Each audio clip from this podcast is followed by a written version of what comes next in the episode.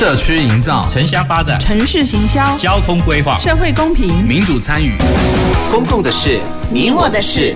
欢迎收听《公事好好说》，公司好好共，公司呵呵共。本节目由高雄广播电台与国立中山大学公共事务管理研究所合作直播。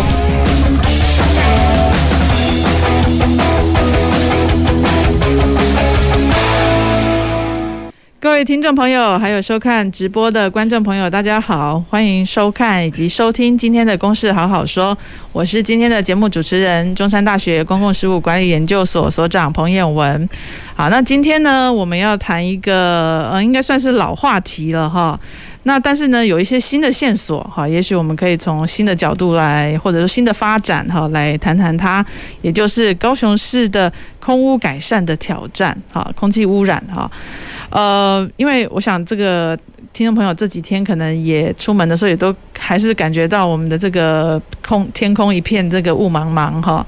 那这种情况在我们秋冬来说是已经变成一种常态了。可是，呃，随着这个这个陈其迈市长上任啊，他把这个空气污染哈的降低以及这个产业的转型，好，这个是他的四大政见之二哈。所以我们也就不免有些期待哈，特别是这个这个产业转型的部分，在十一月的台积电说要这个落脚高雄啊，哦，感觉有一些亮点。那那空气污染的部分是的情况又怎么样呢？究竟有没有改善？哈，这个是我们今天要谈的这个一个角度哈。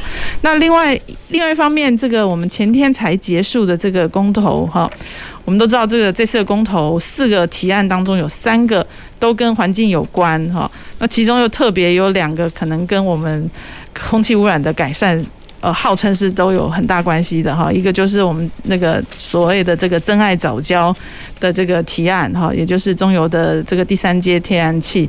呃，第第三天然气接收站要不要迁移？好，然后另外就是核四要不要重启？这两个案子呢，都以这个不同意为多哈，这我们大家都知道。那但是这个不同意为多，对我们这个空气污染的这改善，是不是又有什么样的意义呢？哈，是不是？呃，是不是一个正面的讯息呢？哈，我这是我们今天要谈的另外一个角度哈。所以我们今天呢，呃，邀请到三位来宾哈。那呃，我先介绍一下我们的来宾哈，都是在这方面的专家哈。那第一位呢，在我左手边是这个长期关心呃台湾以及特别南部的环境议题哈，这个地球公民基金会的副执行长王敏玲。敏玲，大家好，我是敏玲。好，那接着是我们的主管机关，也就是高雄市政府环保局空污与噪音防治科的视察魏宽宏视察。各位观众朋友，大家好，我是高雄环保局魏宽宏。好，那我们第三位来宾是高雄市议员林玉凯议员，现在可能还在路上，哈，我们待会也再请他加入。好。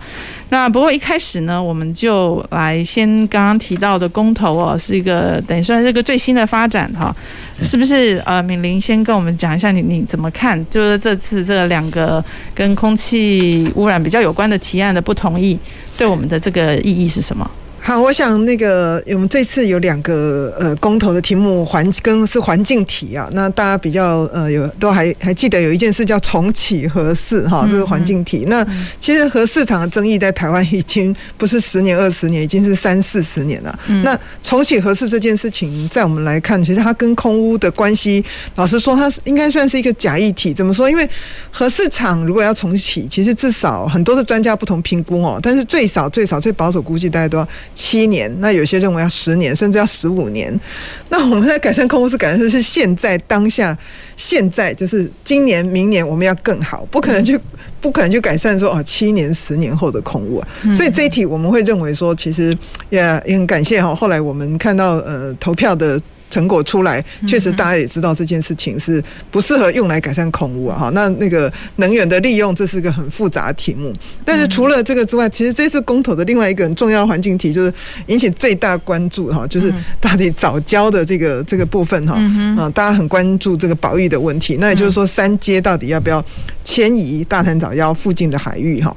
那后来这个结果大家也知道哈，后来还是就是说，那就是外推方案以这个为主。那我会认为就是说，其实当时很多人在担心说，如果 A，三阶如果不盖，嗯，那是不是北部会有能源的缺口？嗯，哦因为毕竟有核电厂要出役啦，等等的哈。那当然还有另外一个就是说，很多人会担心，如果说那边电不够。会不会我们南部这边的南电中送或南电北送问题会更严重？那这确实也是地球公民基金会的担心啊。那最主要就是说，因为我们看台电的整个这个能源的这个除役跟呃增加的新增的机组的规划里面，跟我们高雄最有关系就是新达哈。新达火力发电厂，因为它有燃煤机组，也有燃气机组。嗯。那它的燃煤机组非常非常久，都快要四十年了哈。我们知道就是说，新达的燃煤有四号机组，其中的两部机组。它是在一百一十二年，也就是二零二三年，呃，应该要除役了。嗯，好，那它除役了之后，它还有剩下两部机组，那两部机组也就是新达的三号机跟四号机。那新达三号机跟四号机，当时在环评的时候，我们台电是承诺，就是说它的三号机跟四号机，它是在一百一十四年也要除役，但是它除役之前可不可以不用？可以尽量不要用。所以尽量不要用，就是说，如果我们台湾整体的电网的这个备转容量，就是可以发电的量够，嗯，我们就不要再用这么脏的机组，就像那个很脏的机组先休息，嗯，就是放着备而不用。但是如果整个台湾的电网的这个电力啊，好像不太够，就是备转容量率不到八个 percent。那它就可以启用，这是当时环评承诺。嗯、所以就是说，如果北中南这个电网的这个平均哈电力都够，然后大家比较不会就是说加重我们南部这边在空污的季节，啊，就是污染已经很严重，然后我们还要多烧一些煤，然后让加重我们的空污，这其实是当时我们比较在意。当然，这三阶议题牵涉很广，还有麦寮电厂。还有中火等等，那这个就比较没有呃进一步在这边特别在花时间说。嗯嗯嗯嗯。所以对我们来说，就是也许应该是这个新达的这个可以不一定要运转了。对，我们希望到时候它可以备而不用。嗯。因为当时环评承诺是说备转容量率八 percent。哦，以下的话，那它就还是要启用新达。那新达已经非常老旧，嗯，相对起来它的污染是蛮高的。嗯嗯。那当然还有一个就是我们的上风处在云嘉南这边最大的电厂就是麦寮电厂。嗯。麦寮电厂，我们也希望它尽快没转气。嗯嗯。对，嗯。好，那我们那个林宇凯议员也到现场了哈。这个先跟观众朋友打声招呼。哎，主持人好，各位听众朋友大家好。好，那那个于凯议员怎么看？就是我们现在谈的，就是说这次的公投两个不同意，跟环境跟空气污染特别有关的，你怎么看？它对我们的带来的讯息是什么？其实就是在一个区域能源平衡的角度嘛，执政党他们就说，其实北部应该要有自己的接收站，然后这个输气距离会比较短。嗯嗯。哦，那当然。我们认为北部一定要有自己的接收站啊，只是在选址的位置上面，是不是能够减轻对于早教冲击的影响？嗯嗯。那后来执政党他们在公投过程当中也提出一个外推的方案。嗯嗯。那这个当然在二零一八年十月的时候，其实都讨都应该要被讨论啊。但是那时候就是赖清德行政院长他用这个，如果可以盖第三接收站在大潭哦，就不用盖新北的。这个电厂，嗯嗯，哦，就不用盖深澳电厂，嗯嗯，来换说这个三阶要盖在大潭这边，嗯，好，那二零一八年那时候，如果说这些替代方案就已经出现的话，它其实会让整个台湾在接收站的选择上面有更多元化的可能性啊，嗯，但是。回头回过头来，二零二一年在提出替代方案的时候，这个选择性就少了，大概没有什么弹性的选择空间，所以最后决定这次公投的结结果，大概也就是会盖在大潭这边嘛。哦，嗯嗯。那我们也期待说，如果说真的已经决定盖在这个桃园大潭的这个天然气接收站，一盖下去之后，哦，它的七八九号机组呢，其实是比较高效率的燃气机组，哦，应该就要赶快来上线，嗯哦，减少这个新达电厂，它还要把两两颗燃那个老旧的燃煤机组到二零二五年才能除役，像刚才敏玲执行长有说，嗯，我相信市长他也有在这个会期有承诺，希望说整个呃燃煤机组的除役哈可以提前一年呢。哦，本来到二零二六，他们希望可以提前到二零二五就完全除役。除役的状况就是不会再用了，它不是备载机组，备载机组是说当我发电量不够的时候，它还是可以。随时的调度启用，嗯，但除役的意思就是代表说这个机组就是不会再启用了，嗯，哦，所以对高雄的空气污染来说，当然是它厨艺会比备载来得好嘛，嗯，哦，所以我们当然也是希望说，透过各种方式，等一下会谈到的，除了电力供应之外，我们有没有办法从这个需量反应，哦，就是说从需求端，嗯嗯，哦，我们一直在谈供应不足的部分，但是我们的需求有没有办法，哦，从各方面来调降，嗯，哦，那。等一下会来谈这个部分。嗯、对对，好，那那我们这个主管机关这个这个卫视察这边哈，那您您您怎么看这个？还是说对公投两个讯息也是跟刚刚两位来宾一样，觉得是应该是有一些正面的影响？其实，诚如刚刚两位来宾所讨论到的，嗯，对，那其实市长这个部分，他也是支持说这个尽量就北北北部的店自己应该是在地在地自发这样子，嗯，那。要减轻这个南南部地区这个发电的一个负荷，嗯，是这样子。那我们也是期待说，哦，那个就是将来北部的电厂、燃气电厂上线之后，可以来降低这个南部南南电北送这个一个状况。嗯嗯，是。OK，好，那那这样我就要拉回拉到就我们自己高雄哈，就是说，呃，虽然这个未来也也许因为我们的燃煤渴望的减少哈，是可以稍微提升一下空气品质，但是我不知道说在这两年哦，就就环保局的这个资料，我们的空污究竟有没有改善了呢？好，或者是说如果没有改善，现在主要的污染源还有哪些呢？好，嗯，哦，是。那那其实大家都知道哈，高雄它一个因为一个产业结构的部分，所以它的污染负荷量其实很大。嗯。哦，那在秋冬空品不良的这个，尤其这个大气环境条件不是很好的时候，我们可以常看到我们的啊，我们的空气品质就恶化了这样子。嗯。哦，那其实我我们在这个部分，这这一两年，我我们的重点就是会集集中在一个解煤的部分。嗯。那像刚刚米妮有有提到的。这个兴达电厂这个部分，我们就是在一百零八年通过许可，嗯，的的一个一个一个诶展延的时候，我们就是要求要求他说，哎，那在秋冬季节，就是也就是说十月到隔年的三月，这个秋秋冬空品不良季节的时候，它必须四部四部的那个燃煤机组，哦，就一到四号机，嗯，必须要停掉两台，哦，两台不能操作，那另外两台我我也把它的一个操作量把它。降低降低到一百零五年的生煤使用量的百分之六十五 percent，哦，那希望可以来减轻它这个因为燃煤造成的一个空污的一个一个问题。那另外在一百零九年之后，我们更进一步要求他说，哎，这两步秋冬季节这两步燃煤机组，你是现在使用六十五 percent，我再要求你降到五十 percent，哦，那这个部分就是可以再减少它一个呃一年的一个燃煤使用量大概二十三万吨。这样子，然后到了今年呢，那我们环保局这边在跟那个诶、欸、台电这边在进做进一步的协商。那台电这台电这边公司这边，他们也承诺说，哦，那我们把减煤这个时程我们把它拉长，那也就产生出一个说，哦，那在于那个九月十六号到九月三十号这半个月，以及空污季节三月底结束之后，四月一号到四月十五号这个十十五天加起来前后加起来一个月。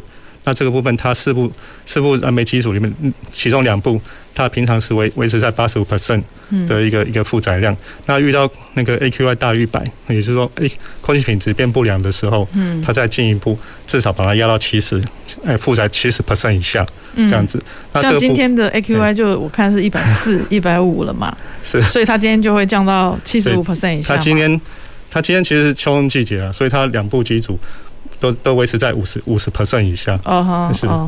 那那这样的做法有有让我们，比如说今年的空品有比去年好吗？嘿，这个提到一个一个空品的部分哈，我们就是今年的部分一到三月，那其实大家会觉得说，啊，高雄的一个空气品质怎么怎么较去年为差不好这样子，就更差了这样子。那其实我们我们是研究，就是说，其实是整个台湾一个大环境的。一个都不是很好了。那其实各县市的一到三月空气品质都较去年退步了。嗯。那可是，在四月之后，我们就发现，哎，空气品质就变好了。那这个部分就是说，在于再到九月、十月的时候，哈，那个那个我们我们空品交替的一个一个一个季一个那个一个时段，哈，九月份跟十月份的空气品质 AQI 的一个良好的比例，较去年其实是有提升的。哎，那这个部分我们可以。包括十一月也是提升的，所以这个部分我们可以看出来说，其实空气品质是有稍微哎有有有改进，应该也是我们一些策略有有一些帮助。嗯嗯，这样子。那刚刚刚提到的策略主要是还是针对燃煤的部分嘛？哈，那但我这边是有有一个数据，不过也是媒体报道，也许也许您那边会有更精确的数字啊，就是说，其实这个发电啊，燃煤这边占。我们的这个呃 PM 二点五的排放只是占百分之呃十左右哈，就是说它它其实是第四名。那真正第一名的污染源好像是这个钢铁，好这个 PM 二点五的部分了哈。然后然后第二名是这种车的这个灰尘哈，车的扬尘哈。所以这这样这些这样的部分的污染源，我们环保局又又。是不是也有一些做法呢？还然后那成效怎么样呢？好，谢谢主持人哦。那刚刚就是主持人提到的部分非常正确哦。那在 P 二点五的部分，依照那个台湾的一个环保署的一个台湾污染物的排放清册，嗯哦，来就最新的一版，嗯，那在 P 二点五部分哦，主要三十九 percent 是钢铁业贡献的，嗯，那在。十一 percent 的部分是大货车，哦，大尤其是那种柴油车。嗯、那所以这个这个部分，我们依依照它的一个排放的一个来源，其实我们要针对这个来源的部分去做一些管制措施。嗯、所以像像钢铁业的部分，我们在今年我我们我们就是要推动一个高高雄市的钢铁业的加严标准。哦，那这个部分，诶、欸，其实开过三次公听会了。那其实美玲她是我们好朋友，就是也提供我们很多很好的意见了。那这部分就是。哎、欸，我们我们预估它就是我们当然希望说赶快赶快来来推动送环保署去核定。嗯，那这个将来这个如果如果通过的话，它可以这个这个部分应该钢铁的部分它的一个排放量可以再往往下往下降这样子。好，那在柴车的部分呢，柴车部分主要就是针针对一一到三期的一个。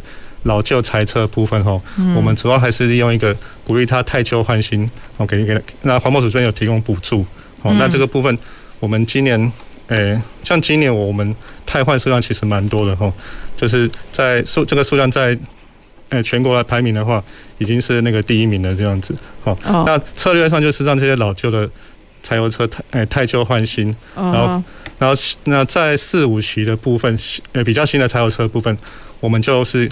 鼓励，诶，鼓励他就是说要去持续做定检，然后，然后我们也是会检检查他的那个所谓的 SCR 这个部分，氨它的氨水有没有有没有正确的那个添加，就说它防治设备有没有正常的操作，这样来减少它的一个污染排放。OK，好，好，那那那个敏玲这边针对看到听到钢铁这个部分，我知道你们之前也才开记者会哈，可能要回应一下哈，对于环保局这边的这个进度。哈，对，因为我们其实知道，就是说，如果以燃煤啊电厂来讲，它的污染属性就是很大量的是氮氧化物跟硫氧化物哈，那个比重非常重。但是如果以颗粒型的，就是粒状污染物，就是粗颗粒的 PM ten 或者是细颗粒的 PM 二点五，其实最大的固定污染源是钢铁业。嗯哼，那这也是为什么刚才我们卫视查说，我们一直都有在关心钢铁业的关系。那主要是因为我们南高雄，大家知道小港区的中钢哦非常大，甚至有一条路叫中钢路哈。嗯嗯。那当然中钢对我们高雄市是有一些经济的那个贡献，这个不可否认。但它的污染贡献量也很大。那我们现在比较关心就是高雄市的这个钢铁业的这个空气污染物的排放标准，就是最新版的哈。现在公听会第三次最新版本，我们比较担心就是说，它是呃这个新版的草案如果送到环保署核定通过之后，可能还要等三到五年，这些钢铁的业者才可以才需要符合新的规定。嗯嗯嗯。那这样子就是不符合我们的期待，因为我们现在已经是落后全台湾的这个空气品质的这个浓度，以 PM 二点五来讲，我们落后落后很多了啦。就是说。呃，云嘉南高屏向来都是台湾就是空品最不好的地方。嗯、那我们高雄跟屏东的这个屏东站跟屏东的潮州站，嗯、基本上它是命运共同体哈。高雄市跟这两个站命运共共同体。嗯、我们大概以 P 去年的这个 PM 二点五的年均值的呃标准，差不多就是在十九点五微克到二十二微克中间。嗯嗯。那台湾目前空品标准是十五微克，嗯，所以我们还落后好几微克。那落后这个这。这个几微克，这这一微克都不容易，所以我们希望那个钢铁业的这个这个改善要快一点点。那除了这个慢以外，就现在的这个呃高雄市的钢铁业的排放标准的这个改善，除了说还要再等好几年以外，还有就是说，就算以这个标准通过了，根据环保局他们自己呃计算，大概只能减到一千吨左右的污染物。嗯嗯，那相对起来，我们。电力业大概应该是可以减一万吨哈，电力业电力设施的排放标准通过之后加严都可以减一万吨，我们是减十分之一，我们就觉得哇，好少哦。嗯哼，所以我们一直在想办法跟我们环保局说，我们可不可以想办法让钢铁业再进步一点？嗯嗯，因为我们真的落后人家很多喽。嗯嗯，哦，就是说高雄市的钢铁业的排放标准跟台中比，我们落后十年呢。嗯，这是情何以堪啊！嗯嗯嗯。哦，所以这个我好像补充一下，就是这样。那议员呢，有没有也要追追加补充的？因为中钢刚刚有说，这个 PM 二点五它全区物质就是二氧化硫跟二氧化氮嘛。嗯。哦，那我们其实，在二氧化氮这个部分哦，它不会因为我们改用天然气，不，二氧化硫这个部分，我们不会因为改用天然气发电哦。呃，我不好意思，更再更正一下，二氧化氮这个部分不会不会跟不会因为我们改变使用天然气发电哦而减量。嗯。哦，所以说，其实对于硫这个。含量的东西，我们要去把它特别抓出来。哦，那含硫的部分就是有一些，比如说冻缸里面的那个烧结，哦，烧结的制成，哦，它里面就有比较多含硫的一个排放嘛。嗯。哦，所以这次中钢的这个加盐排放标准里面，其实就有特别想要去控制这一块。嗯。哦，但是因为现在目前订立的标准的确，哦，它。大部分的锅炉哈，定的标准之前，它就已经符合这个标准了。嗯，好，所以说只有大概百分之百分之十的那个排放源，它会受到这个加严标准里面又送到一些比较严严格。规范，嗯嗯，哦，那其他的大部分本来就已经符合那个排放标准了，嗯，哦，所以所以这个是目前在钢铁业在订定这个加盐排放标准的时候，就是大家在 argue 的一个点，嗯，就是因为你定的标准其实已经是十年前台中的标准，嗯，哦，然后定完之后呢，其实本来大部分的这个排放的锅炉就已经符合那样子的标准了，嗯嗯，哦，这个是应该可以再再思考看看了。等一下可以让科长来回应。那那第二个我是觉得说，对于高雄来讲哦，是就是这个靠近市区的这个二氧化硫的排放，其实有一大部分是来自于高雄港。高雄港的那个近岸的这个大船哦，它使用的硫并不是国际标准的低硫油。哦，像这个国际海事组织 IMO，他们在二零一八年一月一号其实就公告说，有一些绿色港埠，它进港的时候就是要强制使用低硫油，那低硫油就是在百分之零点五以下的这个含量，哦，那那因为高雄港目前是用补贴的方式，就是让进港的船舶哈。会去补助这个进港的船舶有那个更换低流油的一些补助费用啊，每年大概编列几千万去补助他们更换。这个，但这个几千万哦是大巫见小巫啊，哦，其实能够更换成低流油进港的船只毕竟不多啊，哦，所以说我觉得比较长远的规划还是应该要想办法去让这些哦进到高雄港的国际船舶哦，它去采用。低流油，而且要在港边呢装设一些岸岸电的设施啊，嗯，它才不会一直在停在港口的时候是待机的状态、怠速的状态，它其实还是一直在燃燃油，然后供应它船上的电力需要嘛，嗯，好，那其实我们的港务公司应该是可以针对这些大船哦，去逐年编列预算哈，设置一些岸电设备。岸电设备是？岸电设备就是说，它进港之后呢，它就接直接接路上的电了，它就不需要靠船上自己。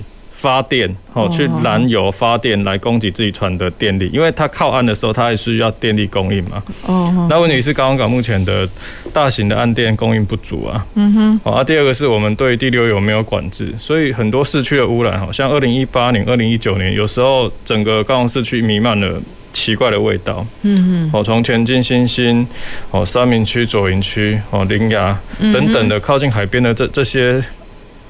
都闻到奇怪的味道，但是污染源不明。嗯哼，然后后来才发现有可能是从港口这边传传过来的，因为夜间烧油的关系哦，它有一些夜间的异味产生。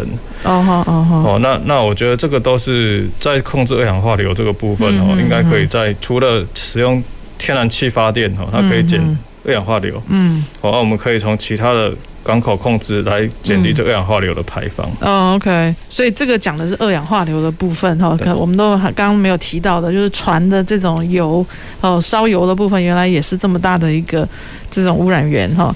那那那个视察这边对刚刚像钢铁的这种管制，现在好像那个标准有点太轻又太慢啊。您您有没有什么样的回应？好，谢呃，谢谢敏玲这边对我们的一个一个期待哈。我这边补充一下哈，就是这钢铁业加盐标准的部分，我们是预估了哈，预估它减量效益大概可以在一千三百七十九吨哈，这个部分呢，哦，就是那个就是就是那个粒状物啊，加上那个那个氮氧化物、硫氧化物，嗯，我们综合起来然后，虽然虽然看起来好像就是不会很多啊，哈，那可能大家觉得，哎，你推一个推一个加盐标准出来。减量的效效果好像没有像我们之前那个电力设施加盐标准可以到一万吨这么这么多。嗯嗯。不是这样子，是说，哎，我我们我们这个在减量的空污减量的部分，我们是希望一个多元的一个策略了。那那刚才加盐标准其实是我们一个策略的其中一环了。那刚刚就像那个于凯议员讲的，那在那个高雄港这边。或船舶船舶进港，他们切换到低流油这个部分，然后如果没有切换，它的一个一个排出来一个一个硫氧化物的一个一个量是就会非常高，好，那甚至燃烧不完全。嗯我们船进来，我们可以看到，哎，那个高雄港的船进来都冒着黑烟，这样这个感官都很很难看的这样子。好，那在另外一个部分，哎，我提一下，就是说那个在在。高高雄港的部分吼，我们目前有推动一个叫做空瓶维护区，然后那些环保署在针对全全呃全国都在推一个空品维护区。嗯，那我们在第一个阶段，我们是针对的，比如说哎，主要是在观光景点的部分，比如说寿山动物园、驳二艺术特区以及澄清湖这个三部，我们已经公告了，那边就是所谓的空品维护区。那空品维护区的话，它就是说进入进入这空品维护区的车辆哦，必须是有那个定检过的，就检验过你的那个。你的你是符合那个排放标准的，好，车辆排放标准，好，空气污染空气污染物排放标准，那就是针对柴油大客车这大货车这个部分。哦，那目前这个已经公告了哈，那我们第二期我们是针对高雄港，那高雄港一天出入的那个那个大货车大概有三三点二万辆次，嗯，哦，那这个这个是这个量非常的大，哦，那尤其这个柴油车，如果说没有保养的很好的话，它这些排出来的空气污染物非常的多了。那这个部分我们希望借由说，哦，那高雄港我们把它划分成空瓶的一个一个维护区哈。那以后出入这个高雄港的一个大货车，它必须要有前一年内哦，必须要检验合格的记录。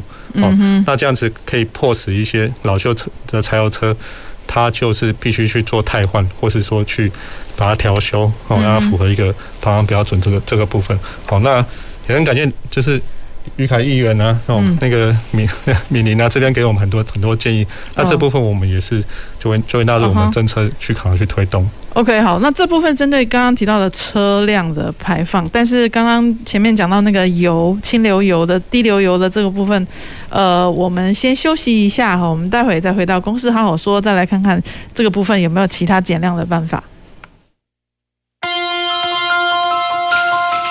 走进时光隧道，踏遍每个街角，城市的璀璨风光，高雄广播陪伴你探索。FM 九四点三，骑自行车是种生活态度。看见城市的美。哎，先生，没标示人车共用的人行道不能骑自行车。看见街道脉动。叫人呢，自行车也要两段式左转啊。看见。哎呦，快点贵的，晚上骑卡达车嘛爱开灯呐。自行车上马路视同机慢车，需遵守相同交通规则，不争道、不酒驾、礼让行人。以上广告由交通部道安委员会提供。减碳生活运动开始，再伸直，要。环保快要脚踏车，脚踏车，脚踏车嘞！报告班长，脚踏车被它的主人骑出去了啦！减碳生活新主张，平时节约用水用电，多走路或搭捷运、公车、脚踏车等绿色交通工具。上班时可使用双面列印或再生纸影印资料，休息时间电脑开启省电模式，这些小动作都可以让地球更健康哦。节能减碳运动，生活处处可行。高雄九四三邀您一起来。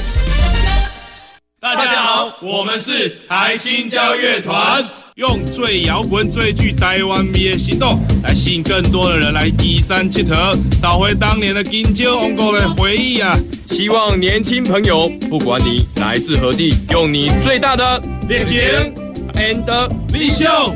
投入社区服务，让青年的力量继续在社区扎根。欢迎继续收听高雄广播电台 FM 九四点三 AM 一零八九。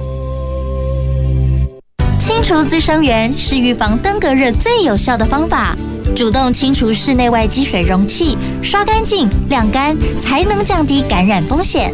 如果出现发烧、头痛、后眼窝痛、肌肉关节痛、出疹等疑似症状，请赶快就医，并告诉医师旅游或活动史。相关疑问，请拨打一九二二防疫专线查询。我是吕军医师。接种 COVID-19 疫苗是预防感染、避免重症最有效的方法。接种后，请在现场观察十五分钟。如果曾因接种疫苗发生急性过敏反应，则要在现场观察三十分钟。接种后如有持续发烧超过四十八小时、严重过敏反应，或接种后二十八天内出现持续性头痛、呼吸困难、下肢肿痛或皮肤有出血点等，请立即就医，并告知曾接种 COVID-19 疫苗。有政府，请安心。以上广告由行政院与机关署提供。随时陪伴着你，你最好的默契，空中串联一起，分享点点滴滴。九十三，九十三，九十三，你最默契的电台。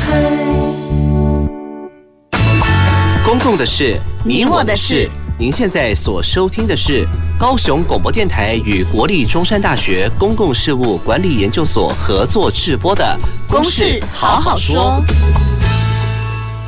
欢迎回到《公事好好说》。呃，我是中山大学公事所彭衍文。呃，那我们今天谈的是一个呃重要的话题，虽然是已经非常谈过很多次，但是还是值得一谈再谈的，就是高雄空污改善哈。那我们今天请到的三位来宾，分别是地球公民基金会的王敏玲副执行长，以及高雄市政府环保局空污与噪音防治科的魏宽宏视察，还有高雄市议员林宜凯议员。呃，刚刚我们是提到这个有关于像我们刚才知道说，哦，我们其实空污很大部分真的是来自于大船入港哦。那大船入港，如果说它它这个呃，包括它的油啊，哈，是这刚刚提到的高硫油，哦，那种污染物其实是对整个高雄的影响是很大的。好，那这边这个视察这边是不是也也再补充说明一下，我们环保局对目前这样的有没有一些什么样的方式来至少来降低呢？嗯，好好的。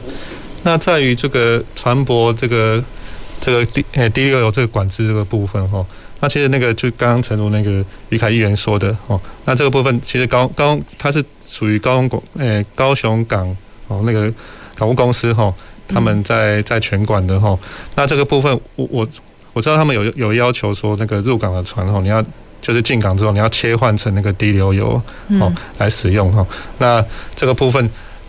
哎，港务公司是有要求。那这个部分我们在环保局这边，呃，因为它不是我们那个那个全全管执执法的一个一个部分哦，所以这个部分我们是跟那个港务公司来合作哈，来合作进行一个一个一个查核了。那目前我们未来应该是会研拟一个一个比较好的一个，比如说。登船、登船啊，或者说一个资料查核的一个方式，来做进一步的一个确认，说这个船它到底到底有没有依规范去使用低硫油这样子。哦，嗯哼，OK，好，那这个议员要补充是不是？其实如果说要强制这个外船来改成这个低硫油的装备哦，对他们来讲可能会有一些成本上面的增加啦。嗯，好，就是说。他除非打到新船，新船的话，它就可以直接用低硫油、低硫油的发电机组，哦，那个就 OK。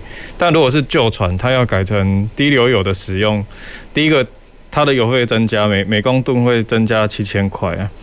哦，那那如果。不改用低硫油，但是却想要减低二氧的化硫的排放的话，它可以加装脱硫装备。嗯嗯。但加装这个脱硫装备的费用也对船来讲是一个额外的成本。嗯。所以一个绿色港埠哈，在到底要用什么样的政策诱因哈，去引导船只它愿意自动的去更新它船上的燃油机组，嗯，或者说加装脱硫设备哈，这个需要一些。政策手段呢、啊？比如说他进来的时候就是用低低硫油，那我就可以给你一些快速通关、比较快的报关方式，或者是什么样行政作业减免的方式，去提升他愿意使用低硫油的这个意愿。对，对，但是我我有点好奇，这些船难道不进其他的国家的绿色港埠吗？为什么只有在就说那难道他在其他国家也都是排放这么多的二氧化硫？其实有一些国家是强制管制不行啊，哦，像中国来来讲，它二零一八年一月一号就已经全面实施，它比 IMO 的标准还要更高，它有一些绿色港埠不不能超过零点一，对，国国际这些船到那边零点五，对，那那些船既然要进去那个港口，它就符合这样的规范嘛，所以。嗯。当然，我们有一个先天条件的因素，是我们港口的吞吐量其实一直在往下跌嘛，我们的排名哦就是一直往下往后跌嘛，所以可能对于港公司他来讲，他们会考量就是说，我会不会因为增加这个限制，导致外船来高雄港或是来基隆港的这个 变得更困难？嗯哼，哦，那。我觉得这个都是要有一些先先期的宣示啊，包含我刚才讲的，就是如果我可以调入一些成本在装置岸电的设施，嗯，好，当他来的时候，即便他目前没有办法采用到国际标准的低流油，但是它至少进到高雄港之后，它可以把船整个那个发电机组是切掉的，那就使用我们岸电提供给它的电，就是我们路上使用天然气发电。哦，再供给给船，供应船上用电，它就不用去燃烧油去发它船上所需要的电。哦，这也是一种方式。OK，所以这些船其实我们等于是来我们这边停的船，基本上就是它没有办法停到，比如说它甚至不不能进到中国去停。是这样意思吗？因为它的那个航运的路线也可能不太一样，所以进到我们这边的船本来它还是有它进到我们台湾港口的需求。哦，只是我们在担心的事情是说，如果家用更强制的空污排放标准去要求这些外船的话，嗯，那会不会导致外船它选择其他的港口停泊？哦，这个是可能是港务公司在考量的事情呢。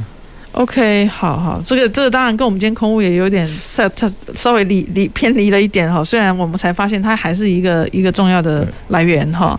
不过我们拉回来就是说，呃，谈到今天的那个第二个重点啊，刚刚提到我们也随着呃宣示我们的产业的转型哈，这个好像能够。对整个高雄市的这个空气品质，好像也可以带来一些正面的效益嘛，哈，就因为包括说像台积电可能带来这个呃一个半导体的聚落啊，那现在也都很强调呃这个高阶的制造中心哈，包括五 G 的 AIoT 啊等等哈，软体设计与应用，是不是在这个产业转型的这样的一个方向之下，我们的空污就可以改善呢？我不知道这个这个问题，这个敏玲你这边怎么看？哎，其实我们高雄，因为过去来讲，我们有大量的。传统产业哈，不管是这个化学呃石化产业哈，有些是化学制品，有些是化学原料的这个制造业。然后，然后我们有很多的刚刚讲的这个钢铁业哈，还有一些金属啊哈，这冶炼等等。那这些污染物相对来讲，它的呃量都蛮大的哈。那呃石化业的来讲，它对附近的社区来说，它有比较多是挥发性有机物哈。我们担心有苯呐、呃甲苯、二甲苯这种呃比较快速会影响到它一释放出来一逸散出来，就会影响人体健康的。这些污染物，那未来如果电子业变多了之后，当然它总体来讲，它的污染的量，就是传统这些硫氧化物、氮氧化物这种污染量，它相对是少一些，会少一些，但是它还是会有一些会发现有机物的问题。好，那所以这个其实在环评的时候，我觉得这把关，不管是我们的公部门或者是民意代表要关心的话，这个这个部分还是需要把关。但是相对来讲，它其实比较令人担心，有一个就是不是直接的污染，就是它用电量很大。嗯，大家知道，因为我们这个电子业是一个用耗能的产业哈，它是用电量非常大的一个产业，然后它耗水量也蛮高的。嗯嗯。哦，那高雄来讲，当然这一次我们在这个水荒上，我们是呃各方面的调度哈，还有就过去这个中游水权有资源等等，就度过了这个这一关。可是未来是不是这个所谓的备用水源会会被这个电子业都用用光了？嗯。那以后这个备用水源怎么办？其实这个还需要进一步讨论。那电力的话，就是说如果它用的大量的电。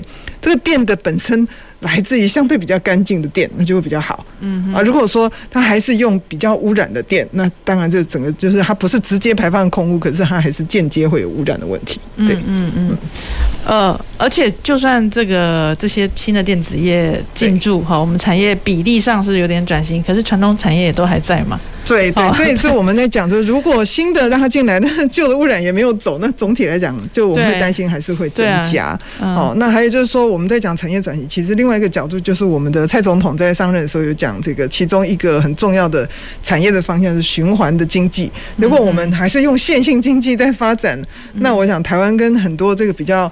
嗯消耗能资源的国家一样，我们都其实没有办法这样一直持续去消耗我们那么有限的这些能资源呐。所以我觉得各个产业在这个经营的思维上，可能都必须要一步一步去调整。嗯嗯嗯，好。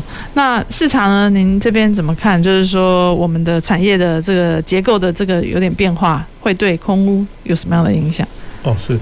那就诚如刚刚敏玲所所讲的，嗯，就说新的产业进来，那除非说旧的产业它有逐步的退诶退场，或是说转型这样子，它也要转型。那除非是这样子的，那我想说那个，不然旧的产业其实还在，它空排放问题还是一样在在在排放这样子，那只是说。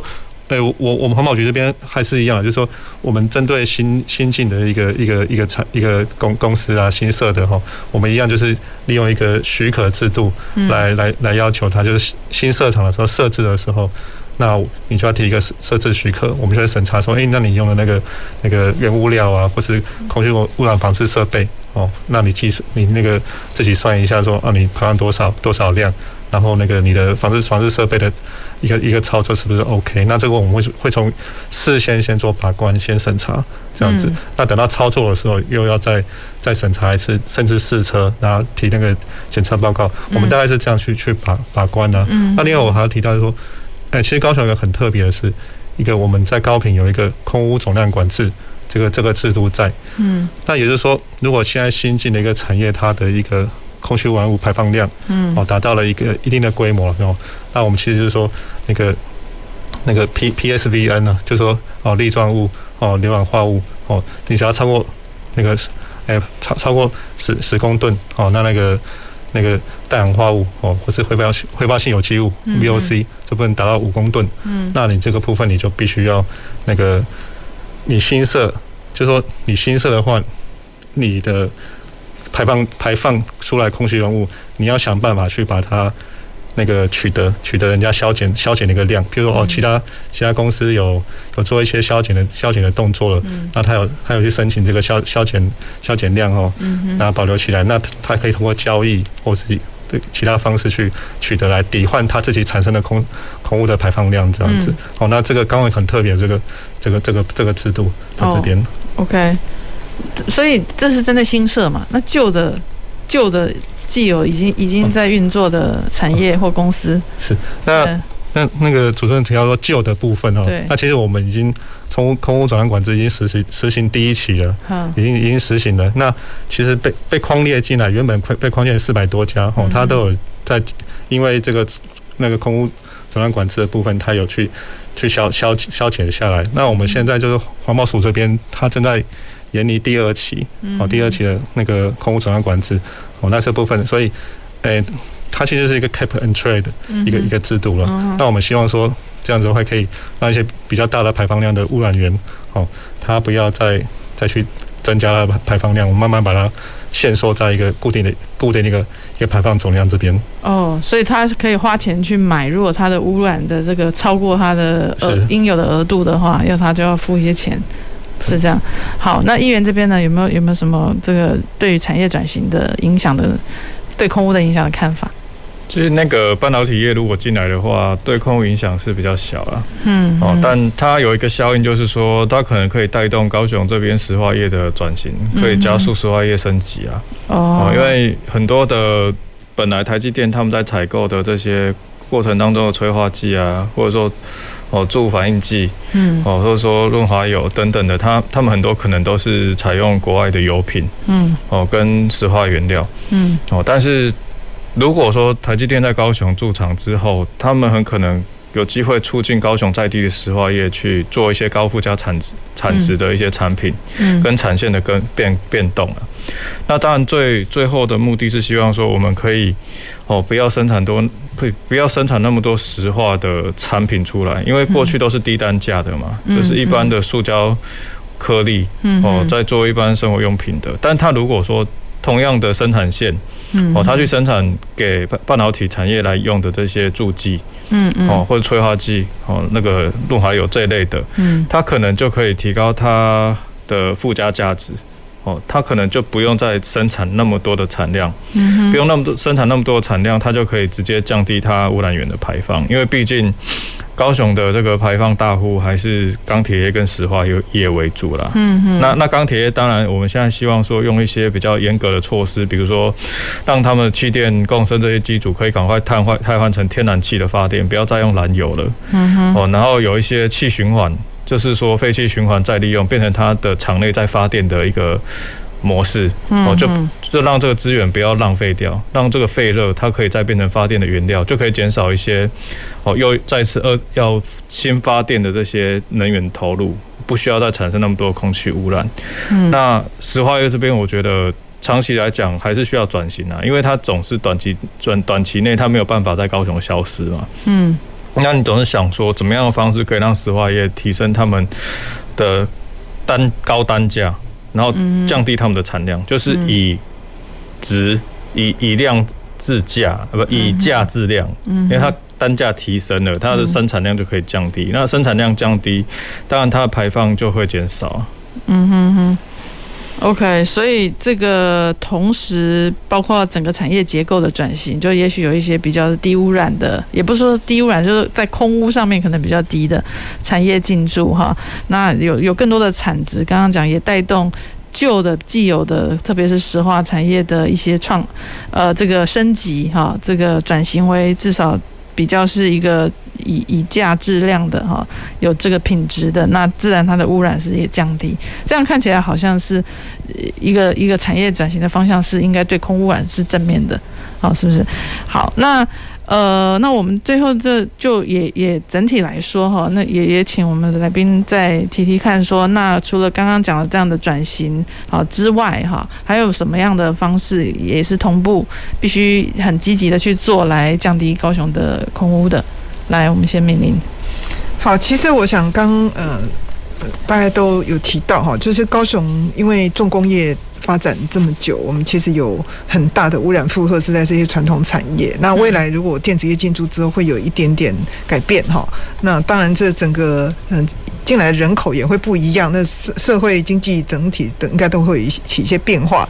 但是我想有蛮重要一件事，就是说，如果大家有。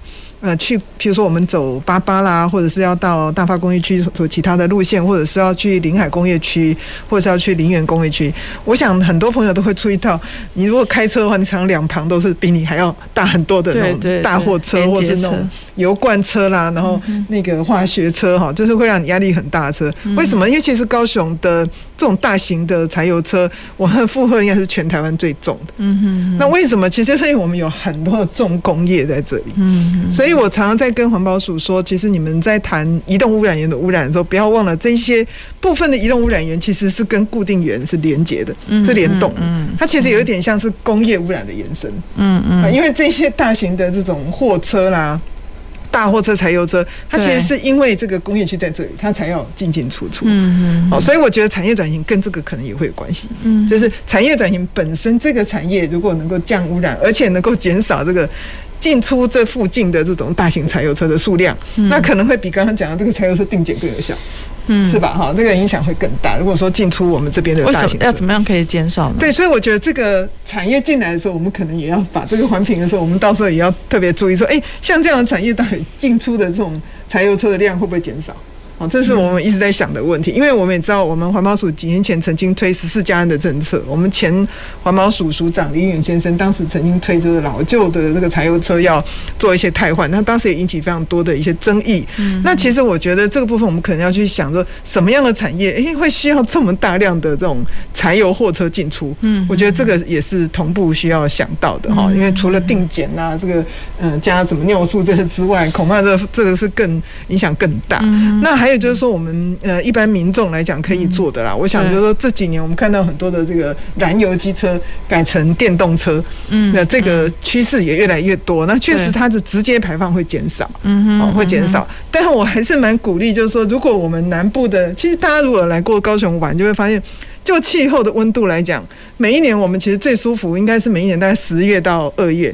这个期间就不是特别热，也不是那么冷，没有像北部那么冷。嗯、但这个时间刚好南部空污严重，对呀、啊，真的。所以如果我们的空气品质、环境品质改善，嗯，我觉得可以鼓励更多人不要骑摩托车。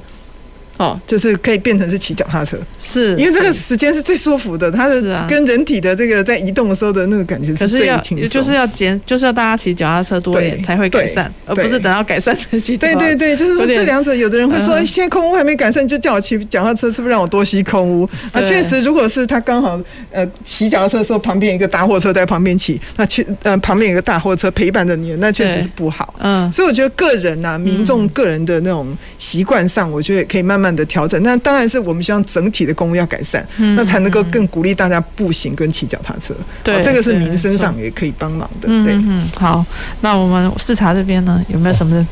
好，那我这边先提到个数据哦，就是说，呃，依照环保署的资料来显示哦，那在那个秋冬季节的时候。我们高雄市的污染污染来源哈，大概有百分之二十四是来自境外的。我觉得说大概这是从中国东大陆这个地区，就是就是带。四分之一，对，大概在四分之一。那大概，但是另外百分之四十三哦，就是高雄以北的一个其他县市哦的的一个污染物，就是随着季风飘飘过来的嘛。那在本地的我们本地自己产生的污染大概是百分之三十三左右了。那三十三里面又分说，哎，那工厂的部分大概占三分之一。那这个。移动员或我们刚刚讲的车辆的部分，大概也是三分之一。那你其他说哦，那个可能扬尘的部分就三分之一了。那那这个刚刚我们其实就都在讲钢铁业标准标准那些东西，在工厂的部分嘛哈。那我这边还是就是让我我呼应呼应敏宁的说法，就是说在移动员的部分，其实我我很赞成，就是诶，我们我们除了刚刚讲讲的裁车裁大裁车的部分管制的部分哦，另外民众的部分，民众的部分在交通的部分，因为我们这边乡乡亲的。那个使用交通工具的习惯哦，还是可能以机机车啊，机车真的方便，因为刚刚路很大条哦。那这个部分我们就是非常鼓励民众，就是把一到四期的哈老旧的一个燃油机车，嗯嗯，把它汰换成电电动机车。那电动机车汰换这个部分，环保署有补助，那高雄市环保局这边也有加码，另外加码补助，但是数量有限了，就是每年就是说哦，大家就是。那个等公公告之后，不办法公告之后，就赶赶赶快来来申请。嗯，那这个这个部分，如果说燃油汽车可以，虽然可以减少，改那转换成电动的哦，那起起码它这个这个部分是它不会有有一个那个排排气管排出来的空气污，我相信对街道的空气品质是会会有改改善的。那另外公车的部分，那其实公公车的部分我们也在推动，就是说，诶，燃油公车改改改成那个电动电动的公车。那这个部分，那像。今年的部分大概有，我们已经有，诶改诶有七十辆的公车，它是改成电动的电动巴士。那明年我们也编列了一个补助经费，大概会补助个五十辆的五十辆公车来来来变那个诶把它更更换成电动公车。嗯，那高雄市应该是有全市应该有一千多辆公车了。那希望我们我们希望说，诶在。几年内这些都可以改成那个电动公车。那那还要很紧，还要十年以上。我们一步一脚印呢，就是说，嘿，那一次，嘿，希望希望说逐年可以来来把它把它一个一个太换。那电电电动化是一个一个趋势这样子。哦，电动化对是好。那议员这边呢，觉得有什么其他可以积极作为的？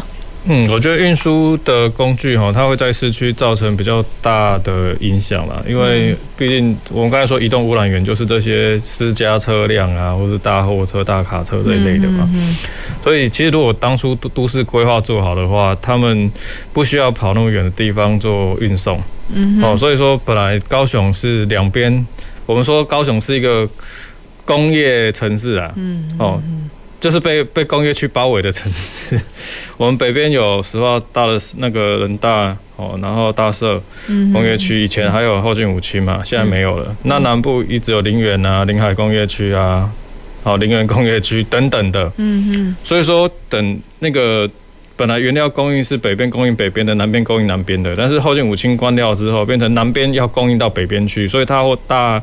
燃油车啊，或者送这些化学物料的这些大大卡车，它的运输里程变得比较长。哦哦，这是一个问题啦。那第二个问题是说，我们的停车对大车停车规划哈，在都市计划里面就没有。重新从来没有规划过这件事，所以大车都是哪里有位置哪里去，哪里有农地闲置农地哪里去。嗯嗯。好，所以他们导致说很容易会绕进到市区道路去，然后也造成交通危险之外，也造成市区的空气污染。嗯哼。那我觉得长远来讲，其实高雄市还是需要规划一个大车专用的停车区、停车的的都市计划区啊。你说的大车是指？就是运用运送这些石化燃料的槽车。哦，好好好。不是一般的那种游览车，不是，不是一般游览车，嗯，就是专门 for 石化工业区，他们在运送化学原料的一些石化槽车。现在没有一个专门的停车区，啊，其实没有，都大部分都是哪里有地方去就哪哪里去啊，然后甚至很多是没有在市府法规规范里面的。嗯哼，他们在装卸这些石化原料的时候，甚至也没有一些具体的规范啊。嗯哼，我我觉得这个都是一些潜在的危险跟。风险这样，嗯，然后第二个我是想要提到一点，就是我们的电力需求其实一直是评估每年百分之二点多在往上面预估的，嗯，哦，但是这个数字哈，其实我们一般市民也有机会去。控制这个用电不要那那么无限制的成长，因为毕竟尖峰用电的时候，夏季我们最怕的就是夏季停电。但夏季尖峰用电的时候，其实民生用电占百分之五十以上，就是冷气的需求嘛。好，那我觉得如果说政府未来要控制这个电量不要无止境的往上提升的话，它那个智慧电网是要建构的，智慧用智慧电电网哈的差别费率，尖峰用电你就要。花比较多的钱去买电，离峰用电你可以花比较少的钱去买电，把这些离离尖峰的用电哈，把它平均一点，你就不会因为想要满足那两个小时尖峰用电的需求，你就盖很多新的电厂。但是我们盖这么多电厂，一年真的需要用到那些电的时候，就是那两个月的其中几天。嗯嗯对，那如果说这个尖峰用电可以应用，根据使用者习惯。哦，然后根据我们对高压用户这些工厂端智慧用电的差别费率，去让他们改变生产作业的时程，对，让他们调整，好变成比较平均的用电模式的时候，那我们自然可以让用电不要一直往上升，因为毕竟电力业污染还是占百分之二十五左右。哦，那我当然刚才讲了就是高雄最大的。污染源还是石化产业跟钢铁业嘛，嗯，那这个短期间你没有办法让这些工厂完全不要作业，完全不要生产，那你只能够控制它的制成，或是加装一些脱硫啊、脱硝的设备，让环保的排放能够哦更符合我们市民的期待，这样。嗯哼，好，谢谢议员啊，谢谢三位来宾啊，今天其实也从这个非常大的这个制度面、政策面哈，好，然后还有包括我们个人面，好，其实都有很多可以来做的哈，来减少我们的空屋哈。也许这个包括这个这个智慧电网啊，哈，然后刚刚提到的用电啊，好，以及你要选择什么样的新的交通工具，好，也许你都可以再呃多一些思考哈。那。呃，虽然说这个空气污染这个是一个一个老问题哈，可是真的确实，我们今天的讨论中看到了一些希望。好，那我们也希望说大家都能够有更积极的行动，来一起让我们高雄早点摆脱这种冬秋冬这个灰蒙蒙的天空哈。好，那今天就非常谢谢大家，也非常谢谢这个呃三位来宾哈。我们呃欢迎大家下星期一同一时间继续收听《公事好好说》。公事好好说节目由高雄广播电台与国立中山大学公共事务管理研究所合作制播，每周一下午五点三十分进行到六点三十分。谢谢您的收听。